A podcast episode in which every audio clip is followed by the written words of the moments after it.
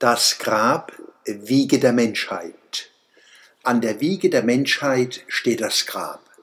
Lebewesen, die ihre Toten nicht einfach liegen lassen und beginnen, sie in Würde beizusetzen, ihnen Grabbeigaben anzuvertrauen und die Grabstätte zu schützen, sind die ersten Menschen. Rituelle Bestattungen gehören zur Menschwerdung, wie das Nutzbarmachen des Feuers, das Schaffen von Werkzeugen, darunter auch Waffen, das Domestizieren von Tieren und die Entwicklung menschlicher Sprache. Das Grab steht am Beginn der Zivilisation. Die Toten brauchen das alles nicht. Sie brauchen keinen Sarg, kein Grab, keinen Friedhof. Aber die Lebenden brauchen es umso mehr. Kulturen, die ihre Ahnen, Trauer und Gedenkkulte verlieren, verkommen. Die Lebenden brauchen den achtungsvollen Umgang mit dem Tod, wie Lachen und Weinen, wie Wasser und Brot. Das menschliche Bewusstsein ist von Beginn an als religiöses, historisches und utopisches angelegt.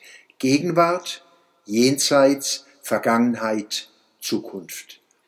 Die einzig physikalisch reale Zeit ist die Gegenwart, die immerwährende, die unaufhörliche Gegenwart.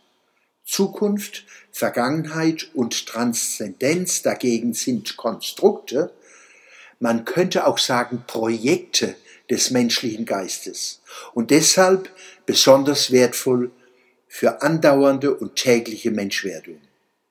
Sie sind nicht weniger real als das Materielle, aber ihre Realität ist eine andere, eine geistige Ebene. Transzendenz ist in allem.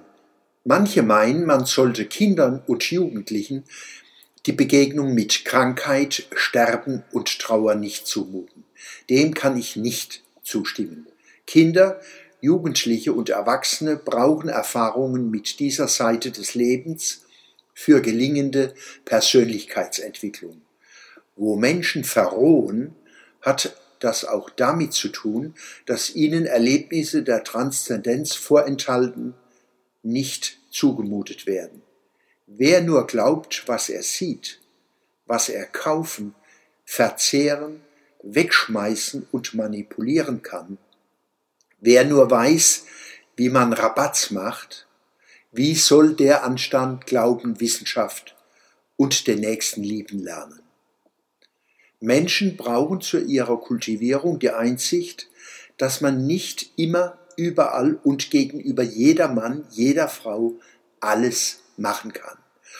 Ohne die Erfahrung, dass es Orte, Zeiten, Situationen und Begegnungen gibt, die heilig sind, die man gar nicht oder nur ganz behutsam berühren darf, entsteht keine moralische Struktur, keine Vorstellung von Würde, die es zu achten gilt.